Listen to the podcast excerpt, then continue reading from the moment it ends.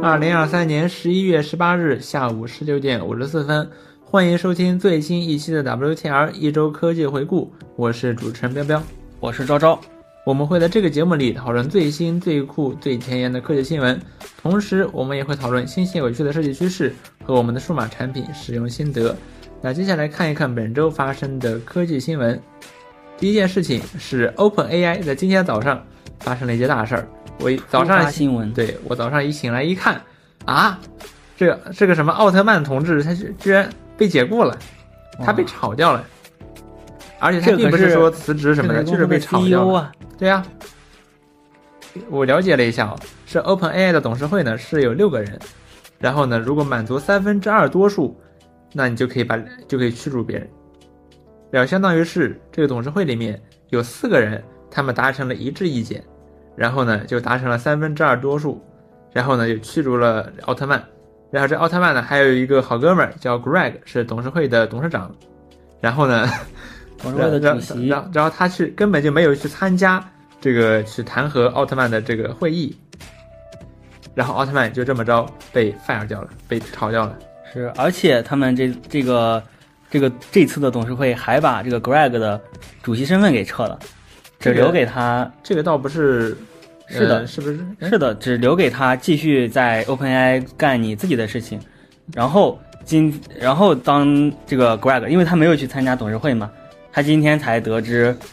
Sam 也被炒了，所以他就给 OpenAI 递交了辞职信，啊是这么着。啊，然后这是怎么回事儿呢？具体是怎么回事儿，我们作为外界可能还是不是很只清楚。能不过有各种分各析样的啊，猜测。对，有猜测就是可能是这个奥特曼啊，他和微软走得太近了，因为 Open AI 呢，它在它的公司的这个什么使命里面是有写，对吧？它是一个非盈利公司，它的使命呢是实现 AGI，如果实现了 AGI，它就会变成一家非盈利机构等等吧。然后呢，但是现在看上去这个奥特曼好像和微软走走得越来越太近了，就是说好的，好像 Open AI 是微软的产业一样，所以说其他人可能就不太满意他的这种行为吧。那我我觉得这个还不好说，因为有一个小细节啊，在前不久的 OpenAI 开发者大会上，Sam 就是这个 Sam 问了哦微软的那个人，然后一看我感觉就很奇怪，因为一看就是微软那边那个人没有准备过，是 Sam 临时想出来的，呃问题就是问嗯微软这边你们怎么看，然后呃，你们怎么看这个 AI？然后 AI 能干什么这种问题？然后主要是这个 Sam 想表达，呃，呃，我还需要微软的支持，大概是这种意思。对，那可和能微也软是走得，很近，可能是他们公司内部也有一些争执吧。是对。然后本周 OpenAI 呢，它的还有一些别的变化，就比如说 OpenAI 的 API，它以前呢是后付款，就是说可以我先这个用，然后呢每个月，然后用完了之后呢，我用多少美元，然后你给我结账，但你也可以充对值， pay as you go，对你用多少，然后每月付多少。你也可以你也可以充它的 credit，但是如果能够直接这么着从信用卡里扣款的话，没什么必要。但是呢，这个情况有所变化，从不知道什么时候开始啊，嗯，就是今天开始，有人收到了邮件说，呃，我们将给你的这个 API，你的这个账户改成呃采用 credit 这个方式，预付款的方式。但是像我们的呃这个账户还没有收到，还是以前的老样子。啊，就是它这个 API 呢即将采用这个预付款制度啊，就啊，OpenAI 怎么回事？你觉得缺钱了吗？那 你这个这个很矛盾啊。你刚刚说，如果说剩下的四个人是满，是因为他们这个，嗯，啊，这不是我说的，是有对人说就他们猜测这个。对呃，这个是因为奥特曼他违背了非盈利的初心。那现在在采用预付款制，啊，那这个也这个预付款显然是想让你先交钱吧，先交钱肯定是呃想要赚更多的钱才这么干。那也我那我也还可以 argue 啊，说他们拿，那如果他们将来打算和微软脱钩呢？和微软脱钩之后，哦他不就没有微软的钱了吗？他就想想点办法赚钱呀。AGI 哦可烧钱了，这也是都可以 argue 嘛。是就看未来怎么是这个事态未来怎么发展。是，那我我觉得这个还可以继续讨论下去，就还有很多有意思的点，比如说微软他们在做的这个呃 Bing、New Bing，那和呃 OpenAI 现在也集成了这个 Bing 搜索，这个是冲突的。然后这个董事会里面还有一个，呃，还有一个人是就是做 PO 的那个公司，和他有关系。那就是 Quora，哦，Cora 对啊，那个美国知乎是那个，是他们他们做的那个 PO，它也是这种 AGI 机器人形式的，和现在的 GPTs 很像，是基本上就一模一样了。那这中间会不会有一些利益的冲突呢？这是个很复杂的问题，感觉他们这个架构，这个这个公司的结构很奇怪。呃，好吧，大概吧，我也不是特别了解，说实话是这个新闻实在是太突然了。是。然后本周 OpenAI 呢，它还有一个声明，就是说暂停 Plus 会员注册。哎，这个剧本我读过呀， 它又是这个 GPT 四过于火爆，嗯然后说供不应求，为了保证现有会员的这个使用体验，就暂停这个 O 这个 Plus 会员注册。这个剧本我读过呀，这之个前发生过好多次对吧？对好多次，but 它开放了这个用户注册，就是现在所有人都可以呃直接注册，不需要手机号了。啊，呃，只是这个你如果要用 API 的话，因为这个要付钱，所以你要验证手机号。但是你只想用网页版的这个 GPT 的话，不需要手机号了。我这也挺好这的。个操作也很迷惑。这它挺一好方面为了给呃会员、给付费用户腾算力，一方面又在增呃增加这个免费用户的用量。主要是付费用户大多用的是 GPT 四嘛，消耗的算力比 GPT 三点五多多了。那免费用户没给他们钱呀，吸引更他，但是他又他还关闭了这个会员注册。哎，你太可有以点加入太这看不懂个，了这个。你可以加入这个 Plus 会员的 wait list，然后呢，等你可以注册的时候，它就会发邮件来通知你，哈，这么回事儿，增大机量，说不定就能带来更多的 Plus 用户了。大概吧。而然后且今天好像还有，呃，Plus 用户的上限也砍了十个，这还真是啊！我刚刚看了一下，确实捡到了四十条消息每三小时。我去，你这好吧，它这个是什么？结缘开流，太离谱 了，太离谱了！这个 Plus 会员啊，就像是 OpenAI 手里的羔羊，他一点都不明白，我每个月给他交二十美元这么多钱，他还把我当什么，对吧？有新功能新功能不给我，然后然后要减，就把动不新动功能给刚注册的用户，动不动就削减这个这个这个上限。把腾出来算力让给新注册的用户。哇，我太气 了，我太气了！我每个月给你二十美元，不是一笔小钱啊。嗯， OpenAI，我感觉不到他尊重我，感觉他不尊重我， 呃很嗯挺奇怪的，这个这现在看来这家公司，挺奇怪的。然后刚才我看弹幕里面有人说 OpenAI 呢是用非盈利组织去操纵盈利组织，这个呢倒不见得是，这也不是他的创新，然后他也不是第一个这么干的，这么干呢也不见得会出问题。像 Mozilla，Mozilla 就是一家非非盈盈利组织，完全的非盈利组织，但是 Firefox 是一家公司，就是说，它要赚钱。不是他他他倒倒他倒是不是为了赚钱，他自自始至终都是一个非盈利公司嘛，呃，非盈利的这么一个组织。只不过呢，你如果是以公司的身份，那么你在处理很多事情的时候会方便很多，在美在美国的这个税法下，因为你非盈利组织呢，你可以减税，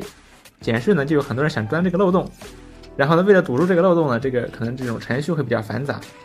公司呢就会方便很多，所以他们 Firefox 是以公司的身份在运行的，哦，但是 Mozilla 是非营利组织，确这实么，回事儿。然后你投你像你比如说捐款，那也是捐给 Mozilla，我对吧哦不能，哎，你不是捐给哦对对对 Firefox 不能捐给这个公司，你可以捐给非营利组织。是的，就是这么回事儿。其实倒也不见得会出问题啊，但是我看弹幕里面有有人说什么奥特曼搞了这么一个事儿之后，组建了这个总执会之后，把自己给最后把自己搞出去了，也是挺神奇的一个事情。嗯，行吧，那么下面一个事情是本周国内讨论非常怎么说热烈的一个事情，就是李开复旗下的 AI 公司零一万物，它最近开源了两个大语言模型，一个叫做 E 三十四 B，一个是 E 六 B。然后这个模型呢，最近在国内很多人在声讨它，说它抄袭拉玛。具体的说，这个一模型一这个大语言模型呢，它基本上是使用和拉玛完全一样的架构，只不过可能有一些变量名啊，可能有一些什么，就是变量名改了改。也就这样，就是就是很拙劣的手法。是，但然后很多人在声讨他，然后看上去啊，就好像说他是什么完全抄袭，什么就是把拉玛直接现成的东西拿过来用，冒充自主研发，感觉，然后很多人拿它去和什么，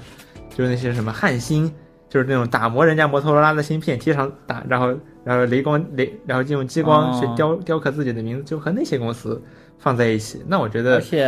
这个这对个林一万物来说还挺不公平的，因为这个事儿呢，就是你，呃，它确实是用了拉玛的架构，然后甚至还有人在 HackFed 上放出来了所谓的一拉玛 f i 的版本，就是把它改掉的那些变量名呢改回来改回拉玛，还能然后用这样一来呢，有一个好处就是你可以兼容现在很多，因为拉玛现在很主流嘛，然后你可以兼容现在很多这些兼容拉玛的这些软件，是，你兼容性而好且非常多。而且灵异万物他们也发布声明了，说后续会把这个变样名再改回去。是，呃，然后很多人在指责说他就把他和汉汉芯芯什么的事件放一并起列，放一起，那我觉得对他来说太不公平了，因为零一万，因为这个大语言模型呢，架构实际上并不是什么最重要的事情，你最重要的事情呢，其实是这个模型的权重。这个架构呢，说实话，这个东西其实没什么创新了。拉玛它用的也是是早就有了的这些 transformer 的架构嘛。它重要的，它最创新的地方是在于它大，对吧？然后呢，它用了很多语料去训练，它花了很多钱去干这个事情。像一，它开源的这个三十四 B 的版本的模型，它 train 了三 T token，那么怎么着估算它得花个上千万美元才能干成这件事情，然后，然后这样价值，然后这个训练训练出来的他是权真重的有干才是真实事儿正，对他训练出来的这个权重才是真正有价值的。然后他把价值这个不菲的这个权重给开源出来，给大家免费用，甚至允许免费商用，这已经是很了不起的一件事情了。但是呢，国内目前的好像很多人的风向，我感觉不太太不对了。给他就是说这事儿吧，你可以指责一下，没有对问题。但是呢，呃，现在感觉指责有点过头了，感觉现在零一万我实在是有点冤枉。就他开源了这么大一个这么大一个嗯大语言模型，确实是干了真正的事情，只是这个宣发有点问题。也不是宣发，是有人扒出来这个事儿嘛，就他们可以做得更透明一些，他们他不们是完全可以，他们不是也是说什么国产自主大模型嘛？确实自主，确实国产，这其实没有问题啊，只不过他用了拉玛的架构，那用拉玛架构的多了，对吧？像那个百川用的也是也是拉玛架构，那你国产大模型重点就在于训练嘛，那在于你的数据集那嘛，他为什么要改变量名呢？那就是有点迷惑了，说实话，我觉得他还是啊刚开始肯定是想突出这个自主的，但是这个他肯定做的不对，还改变量名，然后凸凸显自己这个自主架构什么的，但是没有，有这有说自主架构嘛，就看大语言模型，看的是权重嘛，你的你的这个架构确谁实最重 care 要啊？的最重要的是架构大架构大家都能用啊，只不过这个这个权重大家没有嘛。像是 GPT 对吧？它的架构也是 transformer 嘛，对不对？只不过它的权重我们没有，权重才是最重要的。对，但是那他肯定那他也是宣然发后它上有做的问是题嘛做的是有点问题，但是呢，我觉得现在指责和他的们对指责太过了，对太主要过是了指责太过了，是但他们自身也是有问题的，也是有问题。想要蹭这个热度，哦嗯，他们不好确实说做实事是做实事，但嗯蹭热度蹭热度也是蹭了。嗯也可以这么说吧。虽然我觉得“蹭热度”这个词儿用的不是很准确，但我也想不出来更好的词儿。行吧，那我们就下一个看下一个事情。下一个事情呢是两条关于苹果的事情。第一条呢是苹果宣布 iPhone 十四用户可以再免费用一年卫星紧急求救服务。当初 iPhone 十四出来的时候，说是给你免费用一年，然后之后会收费。那看起来是苹果还没有想好该怎么收费，所以所以说接着免费用，大家接着嫖苹果。哦，然后还有一个关于苹果的事情是，也是最近大家讨论比较热烈的，是苹果它禁止将会禁止摇一摇广告。事实上，这两天我打开手机一看，确实，这别说摇一摇广告了，你开屏广告大部分软件都没了。然后有的呢，也确实是只有这么一个跳过按钮，就不会那种你手机稍微动一动，然后哐当跳转淘宝。像双十一这几天，那几天就是我打开淘宝都不需要打开淘宝，我随便打开一个什么 QQ 啊、B 站啊，然后手机稍微晃一晃，咣给我跳到淘宝去了。比直接打开淘宝还要快呢。对呀，然后现在呢，苹果说不行，因为这个摇一摇广告它显然是滥用嘛，对，就是你陀螺仪权限，你本来是干什么？你本来是用来导航的，对吧？你本来是用来，比如说你玩游戏，你玩赛车游戏，你可以用一用。现在你用它用你用它来打广告，这也是非常有创意，显然苹果没有想到这个， 也没有想到这个状况。然后苹果呢，他又不想为了，因为这个摇摇广告呢，只有中国的这些 app 这么干。那苹果看来应该他是要专不门太搞想一个遥传感器权限什么的。对他不想专门给中国地区搞一个传感器权限，所以说就通知这些大的 app，就是说你们不能这么搞。主要也就是他们，对，就是 QQ 啊，然后腾讯吧，然后什么腾讯 B 对站国内的国内这些主流的 app，然后现在确实确实别说摇一摇广告了，开屏广告都没了，显然这个东西是云控的， 对吧？他们都没有更新 app，他们一他们一这个云端反正这么一搞投，广告这对，个然后然后一关，然后我的开屏广告就不见了，挺好的。是这事儿呢，我看评价也是非常的正面啊，很多人、嗯很多人说，哎呀，最想买苹果的意思。但是也这里面也有一些比较抽象的事儿，就是苹果也打了这个广告。那苹果它对它打的是那个开屏广告嘛？哦对，那也是摇一摇广告啊，。对对对，这个肯定是你打广告的公司可以选的，你用你用你用我们这个，比如说腾讯，我给你提供几种套餐，摇一摇套餐， 给你多少这个跳转率，然后普通的点击套餐是多少跳转率。那苹果可能就是他们，他们这肯定不是一个部门嘛，那像这个营销部门肯定是选最高的，所以苹果居然也投了摇一摇广告。这还挺夸张 的，还挺夸张的。我还碰到过，我还碰到了，对呀、b 站和 QQ 我都碰到过，对，就是苹果的这个广告，非常的神奇， 非常的神奇，说左左手打右手，微软经常干这事儿啊，苹果也干。哦，谷歌，谷歌这两天它也有类似的事情，就是它推出了一边呢，它推出了那个 MinFast 的 V 3新的扩展，哦呃浏览器扩展的规范，是然后大大限制了广告扩展插件的这个工作能力。对，然后另一边呢，谷歌赞助了一个什么广告屏蔽插件的峰会，然后 应该应该是一嗯个 Chrome 插件峰会吧，然后在上面大肆表扬了这个广告屏蔽插件，对，也是左手打右 手，不同就是不同部门没有及时联系。是这样的，看起来就很夸张。嗯，然后滑稽还有一个事儿是，最近 Telegram 展示了他们 Vision OS 版的 app，哇，做了一个短片，这是少这是少有的这个 Vision OS 展示了吧对？App 展示，对，呃，然后我看他们做这个短片啊，这个确实做得很不错，整体看起来非常符合这个 Vision OS 的规范，比如说它的文本框它是有这种 3D 的效果的，然后你可以随时随地可以语音输入，然后甚至 Telegram 还有一些自己的特色对吧？比如它的表情，哎，表情居然是 3D 的，那哦些动画是 3D 的，哇然后可以飞到这个这个窗口的外面来去，哦这还挺夸张的。 ，Telegram 一向以夸张的动画著称，是的，就整体看起来是很不错的。然后他做了一个非常漂亮的片子，然后来介绍他的 Vision OS 版的 app。这和某些公司啊形成了鲜明的对比，就是 Netflix。Netflix 它此前发表过声明嘛，就是说它不会 第一时间推出 Vision OS 版的 app。还有这么声明的，对啊，它这么着声明了，专门发个声明恶心一下 Vision Vision Pro 用户，对吧？当然，这个 Netflix 呢，确实在这方面做的是很糟糕的。像你如果，那你的 Vision OS 上你只能用 iPadOS 版的 app，然后它 iPadOS 版的 app 做的也很烂啊，不支至今不支持画中画，对吧？这个 Netflix 呢，一向对于这种新技术啊是不太敏感的。哦，这不过样它倒是在 Meta Quest 上推出了它的 app，就 Meta Quest 是有 Netflix app 的，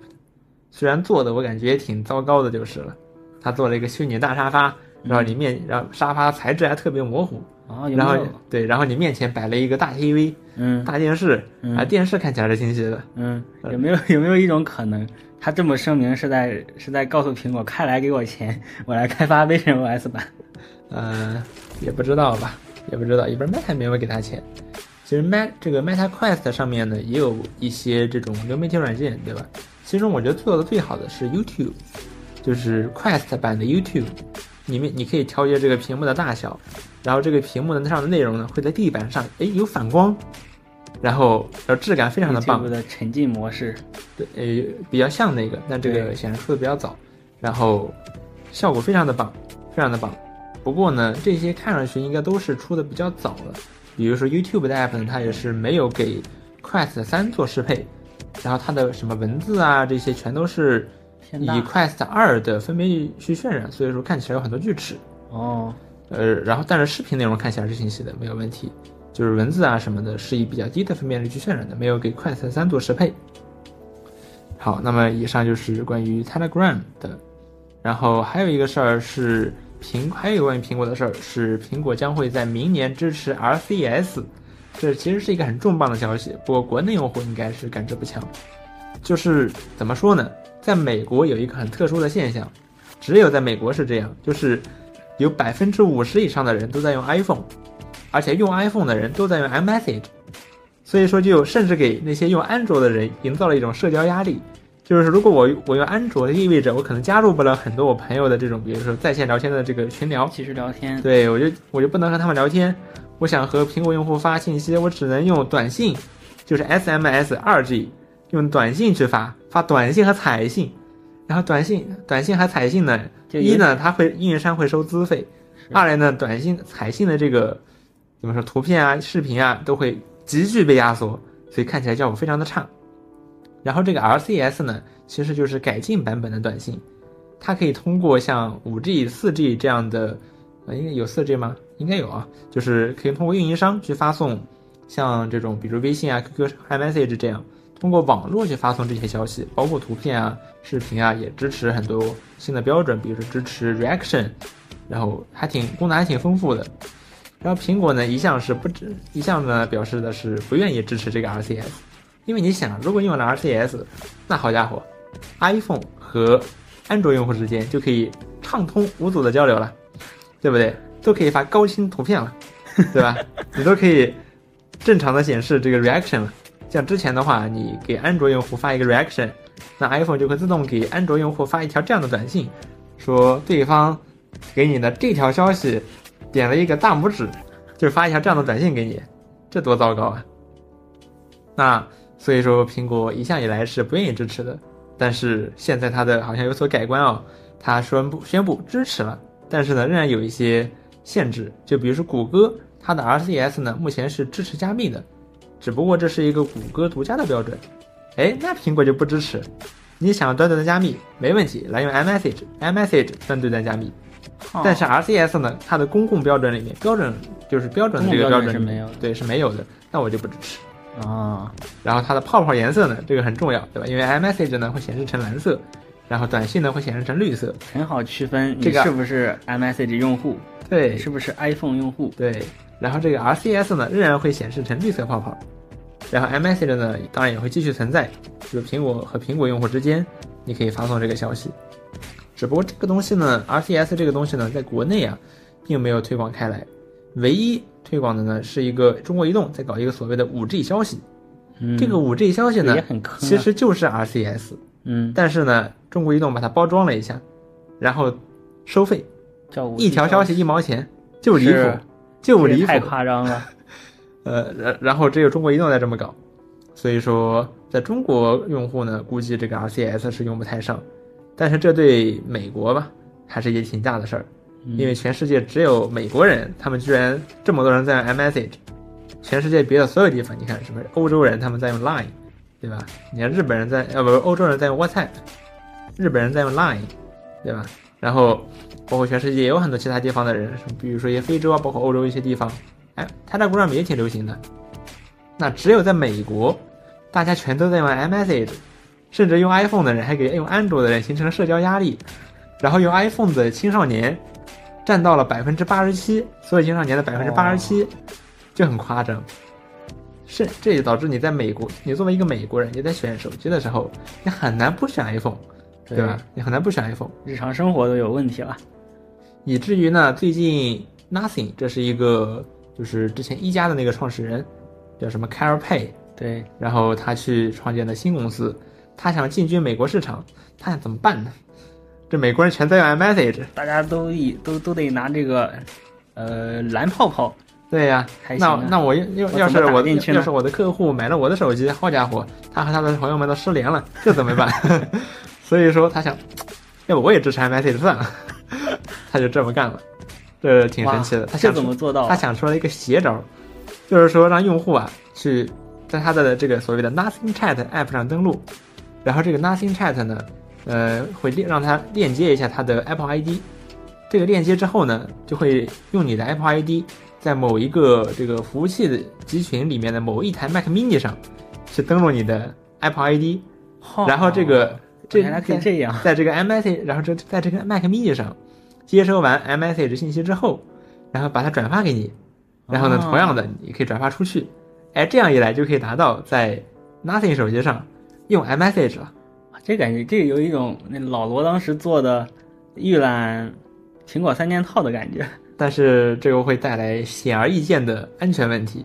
因为你的 Apple ID 在不是你的设备上嗯登录了，而且还能看到你所有的消息。确实，不不过就这个 app 本身来讲，做的还 surprisingly 挺完善的。比如说，它居然支持这个打字状态指示器，哇就比如说对方在打字儿，你会显示什么什么对方正在输入。不不不是吧？苹果是那个三个小点，啊，对对对，就它这支个持在泰达勒搜里面经常看到， 他们那个他们那个呃那个什么约会软件上面也有这三个点儿，对就给我留下非常深刻的印象。然后说今年年底还会支持 reaction，哇哦，对，然后用起来呢，看起来和 iMessage 也差不多，嗯，就已经甚至有公司想出来这种邪招。打破嗯让他们买安卓的理由，对，然买我后们 Nothing Phone 的理由。是的，所以说美国真是一个很神奇的地方，全所有人都在用 iMessage。确实，欧洲人他看们到不用微信啊。对呀、对，就是之前 MKBHD 做了一个解释这个蓝绿泡泡的事情视频之后，他说这个评论区里面有一半的人说，嗯，确实我感受到我感受到了这个 iPhone 用户对安卓用户的压力，还有一半人说这是我有史以来见过最蠢的事情，你们不用 WhatsApp 吗？你别人用什么手机关你屁事儿啊啊，就很神奇。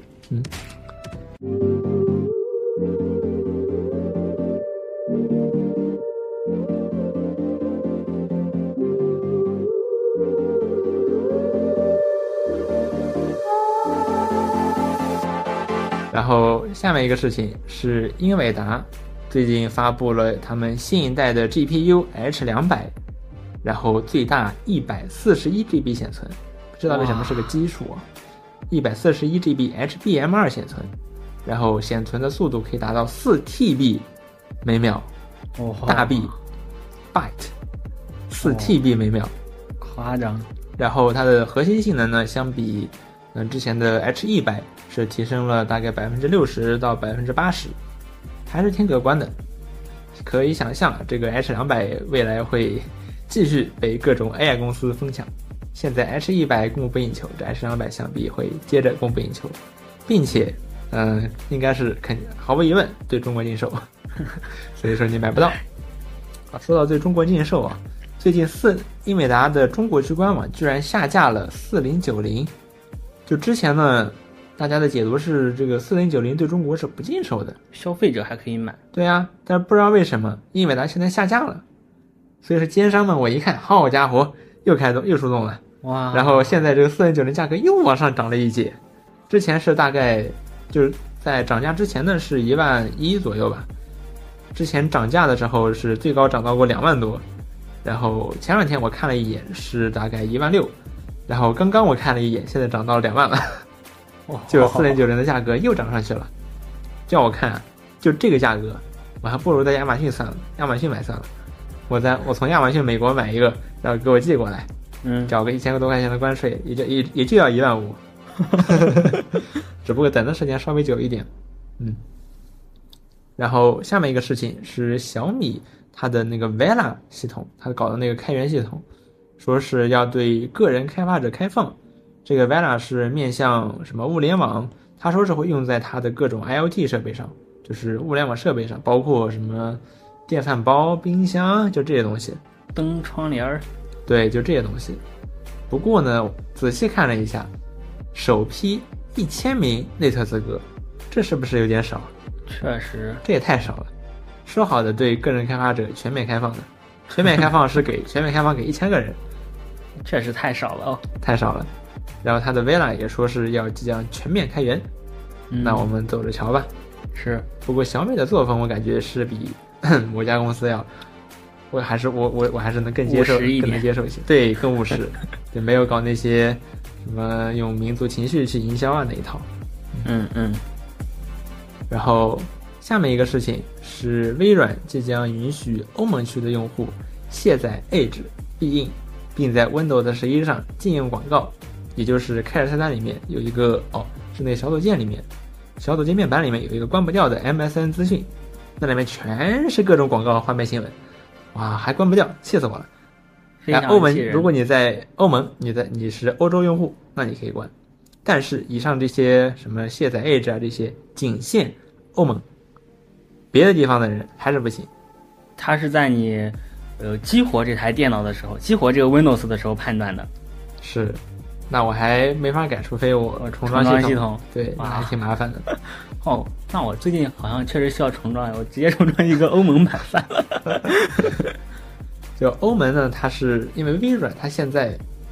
你在 Windows 上，你实际上是你是离不开 Edge 的。是，就哪怕你把默认浏览器设成了 Chrome，你设成了 Firefox，那你只要在开发菜单里面，你随便一搜索，它就给你打开 Edge 在。这和你的默认浏览器是什么没有关系。有很有太多的地方可以让你打开 Edge 了。对，然后你能搜索的地方也都只能用必应。你想要谷歌没有门儿，你只能用必应。打开必应里面的链接只能用 Edge，就非常的烦人。是包括它这个小组界面板里面有，就是它现在啊，你的小组界面板呢最大可以展开到全屏，然后可以展示四列这个对东西，其中呢有一列是小组件，另外三列全是 MSN 资讯，全是广告和花边新闻，太无耻了。太无耻，真的真的离谱啊这个， 所以说我都把小组界面板给禁用掉了，这本来是 Win 十一的什么特性之一呢？对什么重大性特性之一呢还。对，原来是原来是广告入口。对呀、然后现在欧盟呢，显然看不惯微软。欧盟我们知道一向知道它是反垄看反垄断啊，这些都是冲在第一线的。嗯，像苹果对吧？哦，苹果我什么时候还侧载也苹果什么时候撤载来着？最近应该得快了吧？对快了。嗯，我还看到有人把呃这个 Apple 公司的呃，他们不是有一个所有员工，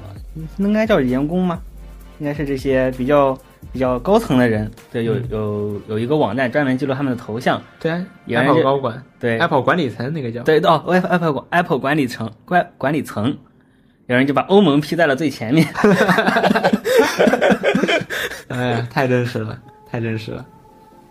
啊，希望比如我们国家能不能也跟进一下？是啊，然后让中国区的这个 Windows 也不要给我展示那些花边资讯了。对，我不知道，呃，说起来这花边资讯啊，就它，我不知道它在国外它展示的内容可能还是正规一点的新闻网站，但反正在国内它展示的全是各种花边新闻，各种明星的八卦，然后各种那种色情擦边，怎就么全是那种，哇，真的不堪入目，不堪入目，跟那些什么 Flash，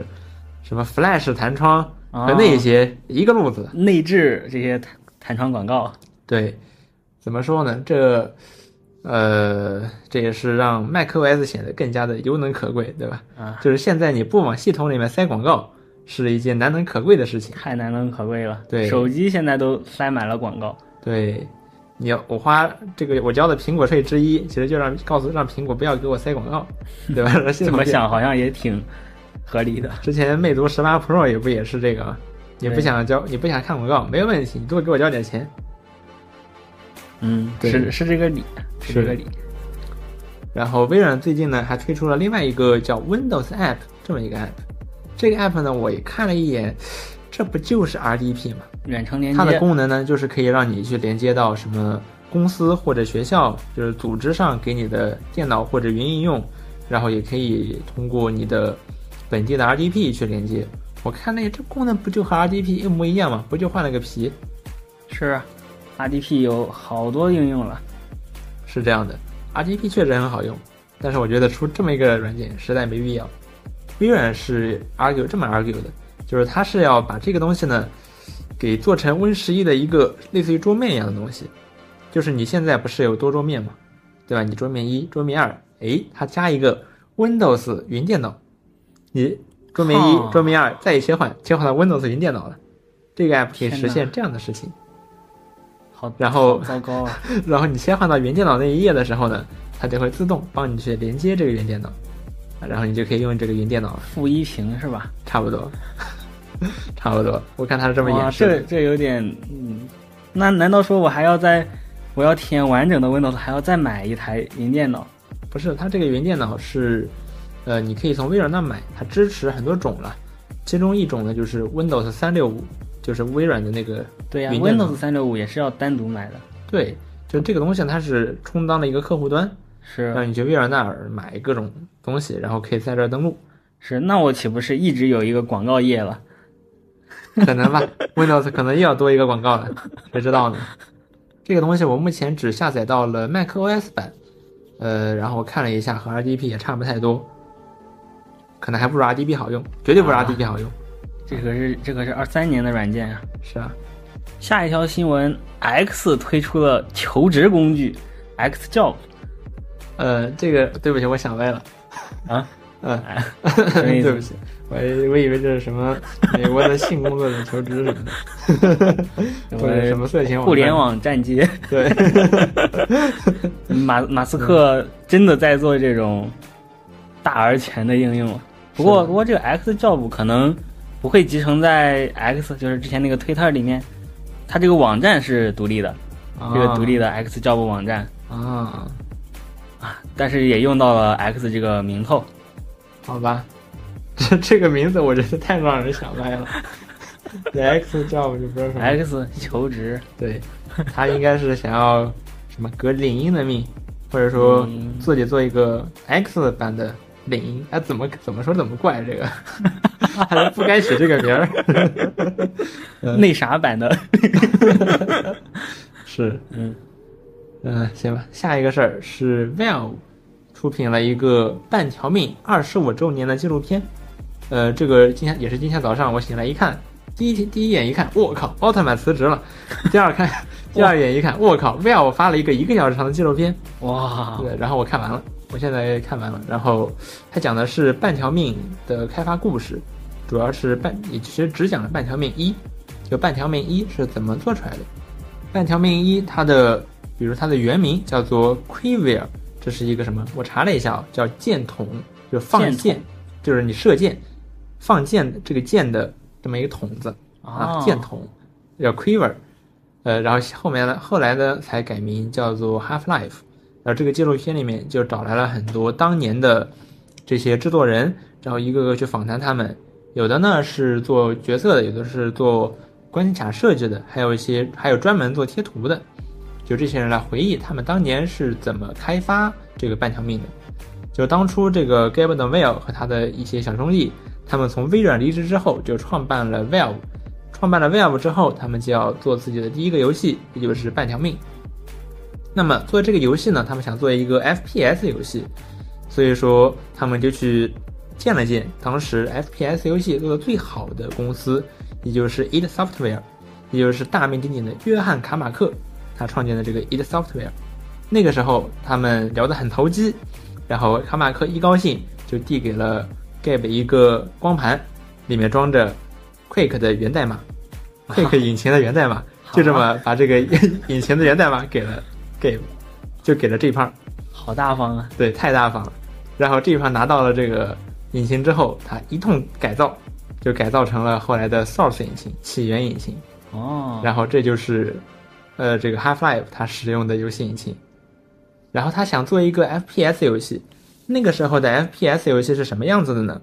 就是大家都是仿照 Doom 来的，嗯，就 Doom 是什么样？就是你开神创挡杀神，神鬼挡杀鬼，神挡杀神，佛挡杀佛，你是世界的主宰，对吧？就是你那样的游戏呢，就是以爽为主，对以爽为主，然后很多人去模仿，基本上你也不用看什么故事，你只要一开局，你发现哦，你在一个房间里面，你手上端着一把枪，你对面冲着一冲过来一个想杀死你的怪物，好，现在你知道该怎么办了吧？ 端起枪去干他，嗯，就这么，其实就是这非常样。爽快，但是呢，Valve 他想做的与众不同，他呢是想要把剧情第一次把剧情给引入 FPS 游戏，所以说半条命的开场呢，它就不是那种什么，哎，给你一把枪，现在你开始去杀敌吧，并不是，你并不是什么救世主，你只是黑山经济里面的一个普通的员工。然后呢，你的开场是你坐着你们公司的这个相当于是有轨电车，然后从场外一直慢慢慢慢慢慢给你运到公司门口，然后你打卡上班，然后你去你可以进到你跟你可以和这些工作的科学家们去聊天儿说话，然后你还可以去换衣更衣室，然后你可以看到里面挂着你的衣服，还有一个你女儿的照片。这个女儿的照片呢，就是制作人之一的女儿的照片。哇哦，好有对心呀、然后你去处理这个事情，然后发生了大灾难。发生大灾难之后，你要去，你手里有什么？你只有一个撬棍，你拿这个撬棍，你要杀穿这个，相当于是杀回地表。嗯然后你可以途中呢，你也可以看到很多真实的这种人物，对吧？就比如说别的这些科学家，然后你可以看到各种各样的外星人，然后你看他们去战斗。你的子弹呢是有限的，而且呢，你肯定打，嗯、就是你不能浪费，对吧？你肯定打不过他们。不能然后爽快的打敌人。是，然后它的这个氛围呢，然后它也营造了一个很好的故事，它的氛围也和一那个时候的别的 FPS 游戏都很不一样。呃，然后他们做完了这个游戏的前三章之后呢，把这个被把这个前三章做成了一个光盘，然后寄给了他们的发行公司，说让他们去评一评。嗯，然后第二天呢，这个 demo 就泄露到了网上，啊然后所有人都在玩这个 demo。然后啊，然后大家觉得我靠，好牛逼啊！ 嗯，然这保后密工作做的也太差了，是的，然后这就给了当时的 Valve 很大的信心，去把这个游鼓舞戏士给气做完，然后推出之后就大获成功嘛。嗯呃，他的这个，他就这里面这个纪录片里面就讲了很多这样的趣事，然后讲他们是，呃，开发半条命的时候，他们怎么样去平衡这个解谜要素还有战斗要素，比如说，再比如说他们这个为什么要，呃，给这个呃就是戈登为什么让他去拿着一个撬棍，呃，因为他们发现当时的这些游戏啊，就当时那些玩家呢，发现他们可以破坏游戏世界里面的这些物体的时候，是感到非常的有意思的。是就你拿着撬棍，你去敲碎这些箱子，你去敲碎这些，比如说这个通风口，确实敲碎玻璃，特别有意思。所以说，他们就大大加强了这个撬棍的作用，这也成为了半条命的标志性的这个武器。然后包括他们怎么去设计那些怪物，然后怎么样去，呃，包括那些他们怎么样去采集这些游戏里面的，呃，这些纹理或者说贴图，啊、这个这个纪录片做的还是很不错的。本来我还期待说能不能在纪录片的最后，毕竟也是 VR 官方出品的纪录片，二十五周年，能不能放一点什么，比如说《半条命三》的消息啊，并没有，并没有，只是一个单纯的纪录片，也还挺有心的。二十五周年，《半条命》出个纪录片，提醒一下大家，《半条命三》还没出，对不对？ 嗯，要 VOV 出三不容易呀、从来没有的事 情。之前什么 G 胖他不是给什么 DOTA 配音，说一杀二杀录得很顺利，三杀说不 不知道什么呀，不知道，最后说啊，官你方是玩梗，对，你是你你杀死了比二多但是比四少的敌 人，呃，就很有意思，很有意思。现在 v 我感觉他现在是朝气蓬勃，对吧？他在做 Steam Deck 大获成功，他在引领这个 PC 游戏行业进行一场变革，那这些 PC 掌机是越来越受欢迎了。对，然后他在 VR 方面，他的 Valve Index，然后也也是大获成开功。创性的，对，然后它的 Alex 这个游戏，对吧？历史上第一个真正的 VR 3 A 游戏，包括最近 Steam VR 还更新了2.0版本，对，没准 Index 这个要出新机了呢。毕 index 竟 Index 还是或者新2018的年头出的显呢，太久了，是该出新机了。是，然后呃特别是这个 Steam VR 二非常有诚意啊，没这个错更新，是的，所以说挺好，挺好的事儿。最近它的 CSR 倒是褒贬不一，嗯，感觉 Valve 做的游戏品质还是很高的，只不过他们最近不做游戏了。这个 Steam 这个吃这个这个蒸汽机赚起来多赚钱呀、你能当你能从对吧？你当你的能躺钱着赚吧，能对你，当你能躺着赚钱，当你的钱能被大风刮过来的时候，嗯你为什么要费劲 巴拉自己做游戏呢？嗯，还是大家这么调侃。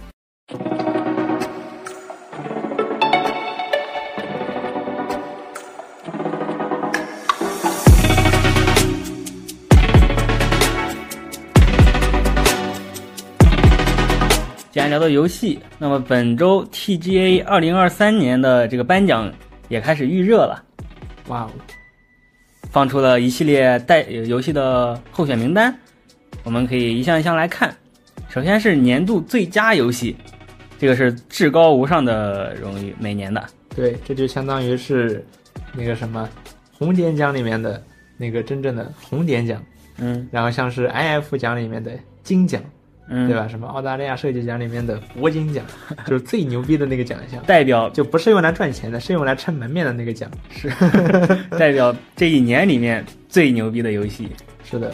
然后我们来看一下年度最佳的候选名单，呃，是《心灵杀手二》、《博德之门三》、《漫威蜘蛛侠二》、《生化危机四》、《马里奥惊奇》和《王国之泪》，没有星空，还有这一 句。 嗯，没有星空啊，这个确实。那在这里这些游戏里面的话，我听说过，我玩过的其实只有马里奥和这个呃《王国之泪》、塞尔达。嗯，我玩过的应该还多一个《博德之门三》，嗯，然后这个《漫威蜘蛛侠二》和这个呃《生化危机生化危机四四》，这个也我有都只看过相关看的过评测，有对听说过。然后这个《心灵杀手二》啊，这个倒是没有，我对我完这个全没有听过哎。对，这个是 Remedy 出的，Remedy 就是之前做 Control 控制的那家哦公司、那个游戏也很不错，对，嗯啊，他们出的新作，嗯。然后因为我只玩过马里奥和王国之泪，都是任天堂的，所以我就把这一票投给了王国之泪。它哎确实是一个不错的游戏，我也投给了《王国之泪》，嗯 是确实不错，嗯，这也是我玩的第一个塞尔达游戏，甚至是第一个 Switch 游 戏，一上来就玩到最牛逼的游戏吧。没错，不过，如果如果如果客观来看的话，我觉得这个奖给《博德之门三》其实是更呃更好一点的，因为塞尔达这个系列它已经拿过年度最佳了，确实，然后《博德之门三》啊、做的确实很不错吧，但是我没有玩过，主要是这个原因，所以我没有投给他，嗯，我是玩过，但是我觉得不如《王国之泪》好玩，不太硬这种类型，对，我觉得能给他打八分吧，但是嗯《王国之泪》我可以给他打十 分，差不多，对，我也差不所多。以说我就投给了《王国之泪》。然后这个马里奥呢，也是马里奥金奇，也是我做得非非常的好常。我非常喜欢的，不过它再怎么说是一个平台跳跃游戏，嗯，我觉得还是不太能够和其他游戏相比吧。它确也它在平台跳跃这个领域里面确实很开创，但在整个游戏行业里面好像呃不如其他或的者游戏说它这个年度游戏应该有什么？它应该对别的游戏有一种示范引领作用。 对。你你你想一个年度游戏是一个平台跳跃游戏反正这也不能这么说，你你看这个《双人成行》，对吧？啊，看颁给了那么个家庭游戏，啊，是呃，马里奥这个也体量上也不太能和其他相比吧，就是创意很好。没错，我也是这周把它给打通了的，全收集，非常有满足，非常有成就感。哇哦，太好了，赵赵的卡带可以给我玩了。 嗯，回去就给你，回去就给你。好，接下来是最佳叙事奖，这个里面有这个《心灵心灵什么心灵杀手二》《我的之门三》《赛博朋克2077》的 DLC，《往日之影》，然后还有《最终幻想》这个最新的一部，还有蜘《漫威蜘蛛侠二》。这个《蜘蛛侠二》，我看它的呃评价也是很不错的，尤其是它的怎么说性能表现，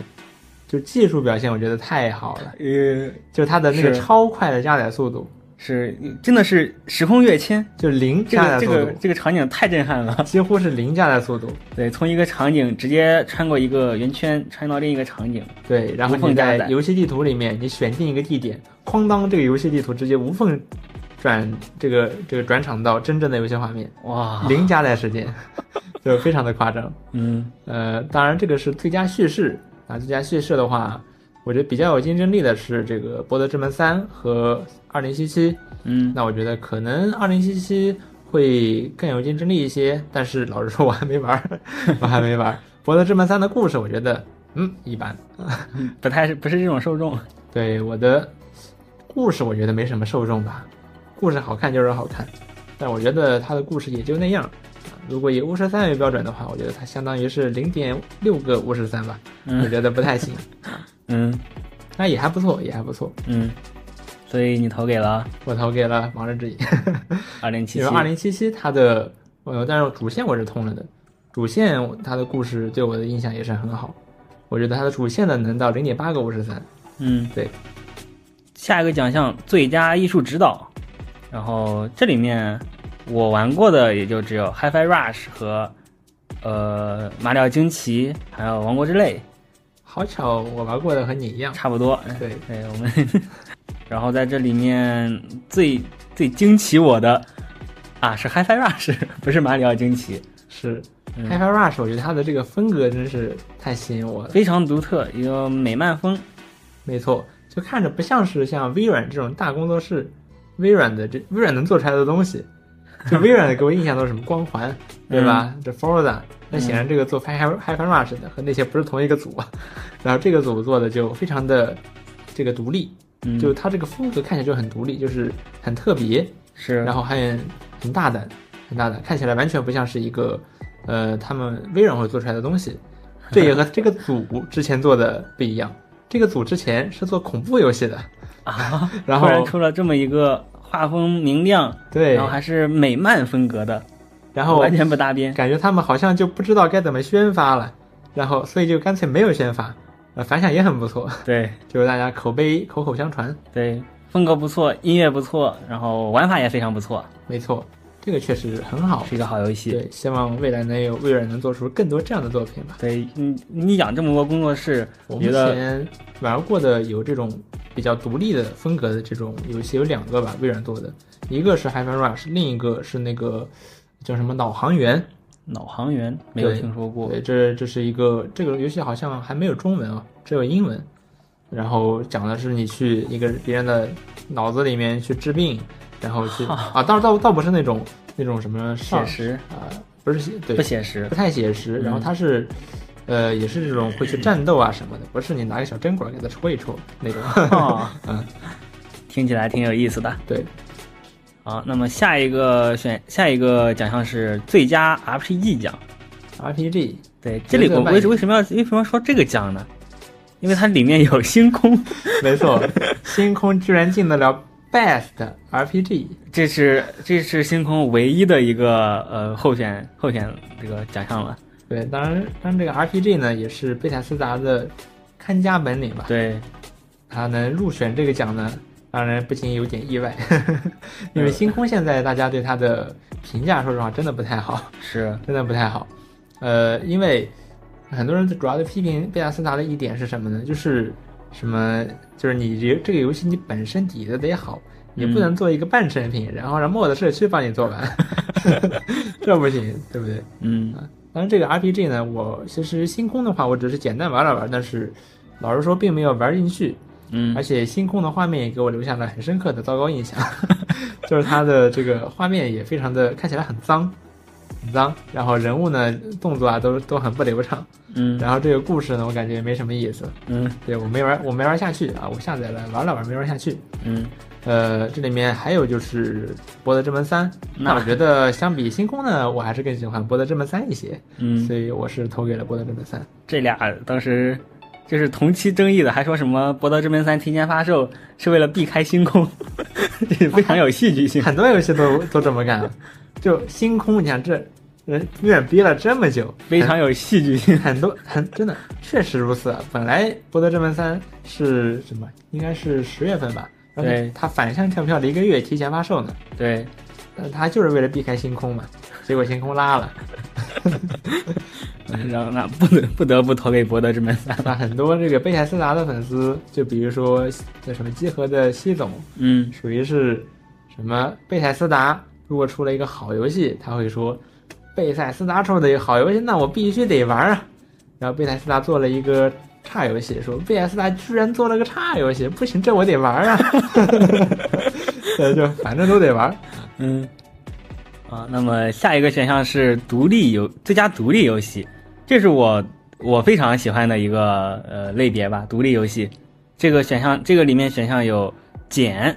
那个 Cocoon 这个名字可能大家听得更多一点，然后潜水员戴夫、鱼帆暗涌这个没有听说过，然后星之海，还有 Viewfinder，就是那个你可以拍张照片，然后呃这个照片就会变成实景。哇哦，你没有你有你有听过吗？哦我好像有印象对，你可以走进这个照片的实景里面，啊，这对创意对非常好。对对对，创意很好，对确实确实，然后这这里面的话，我觉得今年这些独立游戏也都是很很很打动我的。哎，这里面怎么没有吸血鬼幸存者？血鬼还是幸存者说它是去年的，哦，哦，嗯，嗯好，吧，这里面我玩过的其实就是咸水原戴夫，然后因为评价特别好嘛，那我我也买了一个玩儿玩儿。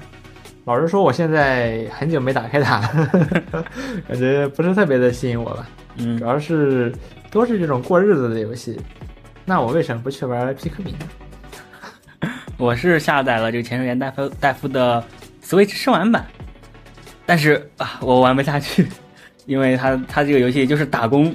你别人告诉我你去捕个鱼，我我我去捕点鱼给你，啊，那倒你不给我是做饭，那个是你去做饭，那我做做饭。这个是早期，对，这个早期我，嗯感觉这个早期我就有点，呃，这个这个早期也稍微熬一熬就行 了。而且你不觉得？而且而且我觉得它捕鱼还蛮有意思的。嗯哼，就是你去，就是你去设这个鱼叉，然后去和那些大的鱼去搏斗，嗯我觉得还挺有意思的。呃，然后到后面的话，你还可以，就是你你现在是打工嘛，白天捞鱼，晚上还当服务员，这多累 呀、然后后面你可以招服务员，你可以招这个帮工，哦，他应该是把非常多的机制给融进来了，后续可对能招服务员又变成了经营类游戏。对，它主打一个缝合。然后你后面你可以养鱼，嗯，你还可以种地，哇，为什么？你寿司不要米嘛，你自己种这个米，质量很完好全自产自销啊！对，然后你还可以去地下还有龙宫，你还可以去跟海底龙王见 面。啊然后想象力非常丰富啊！对，这咱这个龙王呢，这个龙王实际上是海马啊，哦，嗯，然后，然后呢，你还可以去玩海马赛跑，嗯就它缝合了相当多的机制。嗯嗯，好，然后然后我投我是投给了这个 Cohen，就是这个简，哎它这是一个这是一个有一点平台跳跃，呃这是我的个人偏好，还有一点是解谜，它是三 D 平台跳跃加解谜。然后它特殊在哪儿呢？这个游戏它是把呃你很多个点，你可以理解为一个个圆球。比如说你把你可以进入一个圆球里面，然后完成一个解谜，然后这个圆球里面还有一些圆球，然后这些小圆球里面的还这些小圆球还有一个解谜，然后这个小圆球里面解谜完之后，你再返回这个大圆球里面，这个小圆球还能在这个大圆球里面继续解谜，就这样一层一层的套，我靠，这这感觉跟就是小解谜解谜完之后， 呃，畅畅最近在玩一个推箱子的游戏，对，有点像，和那个很像，呃，就局部影响整体。呃，感觉有我点觉得费这脑个子。对这个创意非常吸引我。然后我最近是有别的游戏玩，还没有玩，但是我非常喜欢它这这这个创意。啊，然后其次的话，我觉得这个是这个 Viewfinder 了，这个游戏也非常的有创意，但是关卡设计比较一般，而且我看一看其他人的实况也就体验过一遍了。嗯，嗯，然后下一个是《星之海》这个游戏也非常呃口口碑非常不错，当然我没有我没有了解太多，主要是什么呢？因为他在任天堂的直面会上直接介绍了，任天堂有一个直面会，还有一个独立游戏直面会， 那任天堂直接把它放到自己最大的直呃这个直面会上介绍，我觉得应该是一个非常不错的游戏，有机会会试一下的。嗯，然后啊关于这个独立游戏，我觉得就是他们的风格都非常突出，非常能看出来这些制作人他们想表达什么，非常不一样，和那些大公司做的非常完善的游戏非常不一样。是嗯，是这所以样这也是我比较热衷于这些独立游戏的一个原因吧。嗯，然后接下来我们还还要聊一个游戏是《动物派对》啊，这个游戏争议不断啊，但是我还是非对它非常感兴趣的。它这次也入选了两个提名，一个是最佳多人游戏，一个是最佳家庭游戏，哇哦，还挺不错的。嗯，呃，这个你说你说他们能算独立游戏吗？Recreate Game，他们公司应该也不大。那我觉得应该可以算，嗯，应该可以算。不过它不过这个应该主要是偏向什么持续运营啊什么的。对对吧他们他的主要玩法好像也，呃突不太突出这个特色，它特色当然特色我就我对啊觉吧得？大家都吸引被它特色这个吸引来的。嗯包容小玩动物啊法的特色上，我你我和和上面这些今年的独立游戏相比，我觉得今年独立游戏确实是玩法上非常的出挑嗯啊、动物派对可能没有那么出挑吧。是那看一下这个动物派，我是把这两这两个选项的票都投给了动物派对，嗯但是，呃，他拿这些奖项还是有点悬的。我们来看一看他的竞争对手吧。这个最佳多人游玩的游戏，《博德之门三》博德之门三，老实说，我觉得这个博德之门三的这个多人体验啊，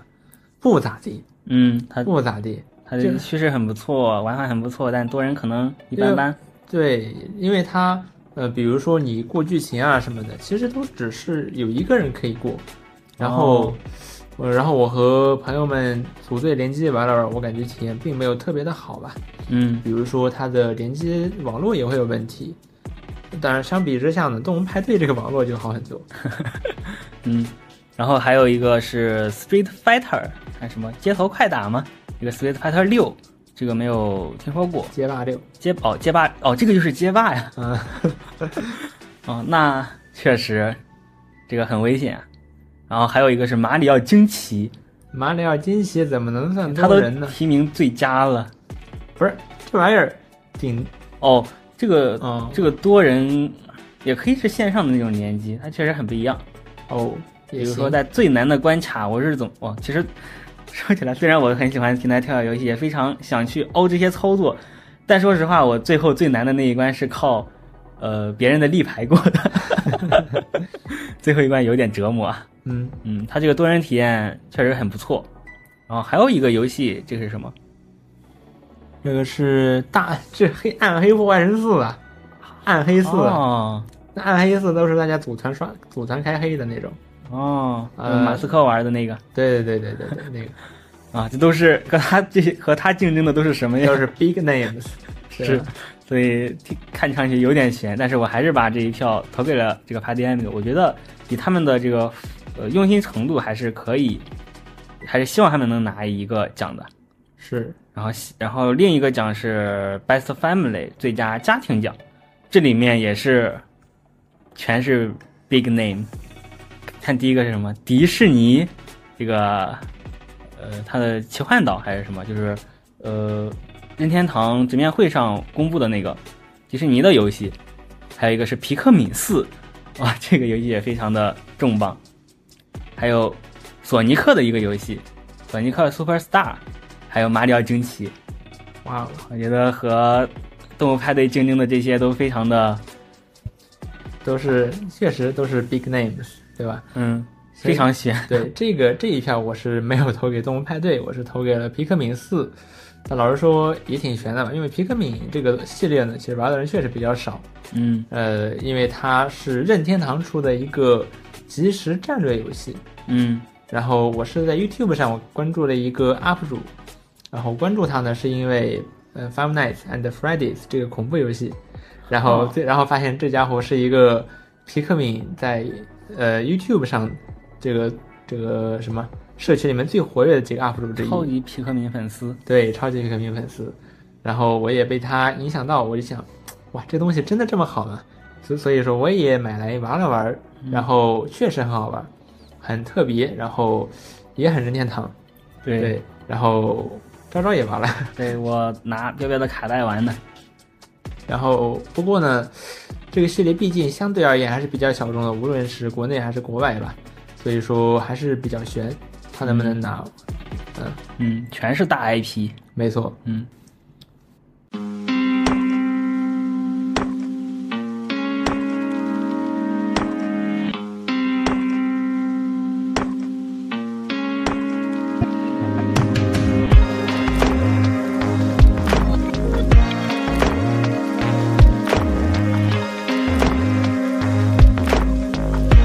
下一个环节是科技新的环节，我们来聊两件事情吧。一个是我们刚刚尝试了一下 USB 四的体验，另外我们聊一聊昭昭最近碰到的 Windows 的 bug。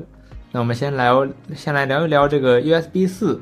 呃，这个 USB 四呢是这样，如果你把两台电脑都支持雷电三或者雷电四，然后用雷电线去把它们两个连起来，就可以组成一个雷力网桥。哇，听起来相当于这两个很牛网逼啊呀、对，这两个电脑呢就处在同一个这个子网下面，然后你就可以通过子网的 IP 去让一台电脑通过 SMB 或者别的方式去连接到另一台电脑，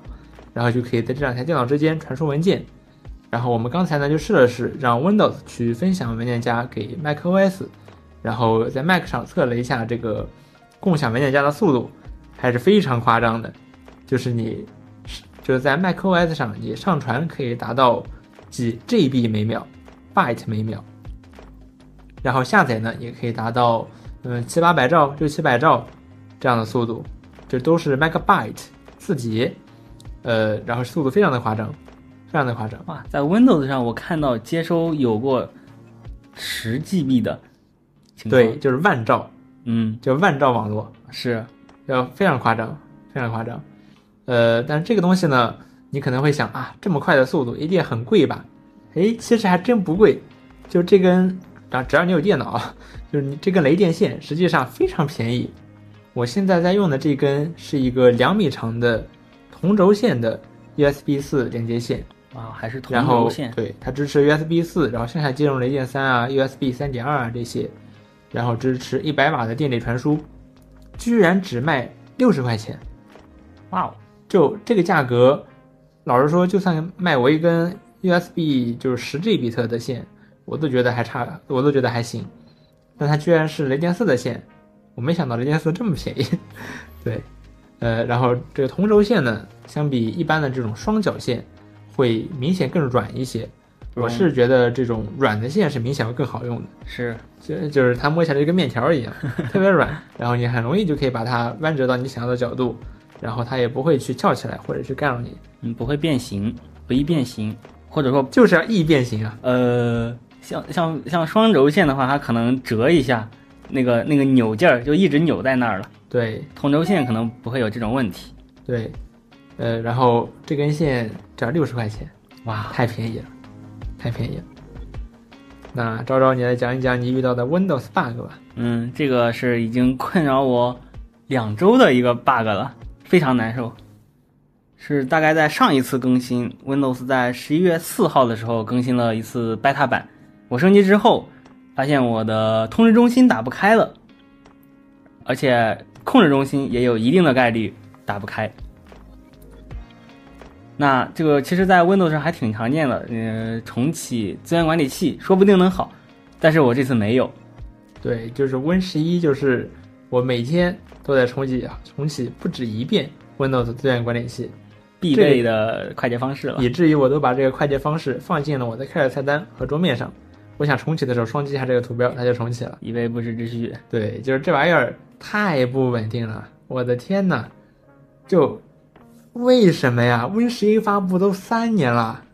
到现在资源管理器还这么不稳定。当初我以为只是 Win 十一哦，你刚发布，可能有些 bug 还没解决，我真我还在用这 beta 版，行吧，你不稳定。结果我发现 beta 版比稳定版还要稳定啊，然后还是非常的不稳定。嗯，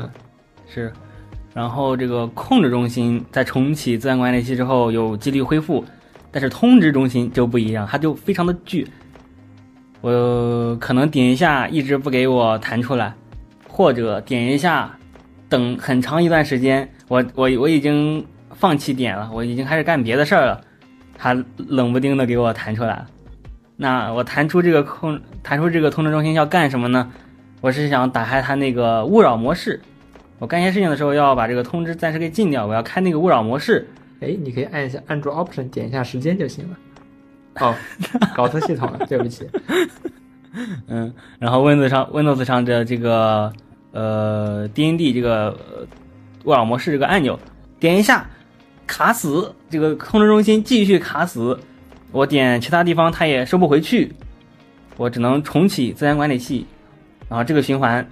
永远无法解决，即使到本周。微软终于时隔两周，终于推出了新的 beta 版系统。我以为他们隔了两周总得修修这种离奇的 bug 吧，然后没有，这个 bug 依然存在。不过啊，如果呃在实践之后发现说说明这个 bug 不是上次 beta 引进的，因为标标的电脑就没有事儿。对我的电脑还挺正常的，它哎只是正常的不稳定，它没有格外的不稳定。哎，那我的这个体验就非常的糟糕，而且它还导致，呃，是比如说这个通知中心有人在 QQ 上或 Telegram 上给我发一条消息，我点一下，这个 Telegram 或者 QQ 也会卡死。 我想就就是因为这个通知中心卡死，然后 Telegram 这些即时通信软件发消息的这些软件也会卡死，啊但但是没有道理啊，我这个很很没有道理。但是它真的影响使用了，我就非常的难受，而且它还影响了设置里面的一个选项。嗯，我想那通知设置应该有相关的通知吧，我去里面看一看，看不了，我点一下通知，整个设置卡死，然后闪退，哦哟，我就完，我就我想解决这个问题没门儿卡的好彻底啊！啊，嗯，然后不止这个，还有一个是 Windows 备份一样的情形，我点一下设置卡死，然后闪退，我我感觉我的这个 Windows 啊，已经变成了千疮百孔的 Windows，干什么事情都一都一定要出一点问题。然后我还在网上搜了超级多的，呃，相关的资料啊，没有办法，没有办法，没有办法，我但是我但是我最后搞到了一个，呃，呃，搞到一个事呃，发现了个事实吧，就是我切换到一个本地用户，我新建一个本地用户切换过去，哎，没有问题。这可、哦这会是因为什么呢？哦，说明和你这个用户有关。我的我的系统没有问题，我这个用我当前用户出问题了，哦，太奇怪了。太奇怪了。但是我又不能真的换一个用户来用这个电脑，因为换一个用户，我那些对于当前用户安装的应用就没了。对，其实也跟重装系统差不了 多少，是啊，我就非常的痛苦啊，太痛苦了。唉。不过我觉得最终还是要重装系统吧。你知道有一个办法，可以一劳永逸的解决 Windows 的所有问题。你可以切换到 macOS，哇甚至 Arch Linux。啊，确实，切换到 Linux 也是啊，不想了，不想了。好，那么以上就是本周 WTR 的全部内容了。那我是彪彪，我是昭昭，我们下周再见，拜拜。拜拜。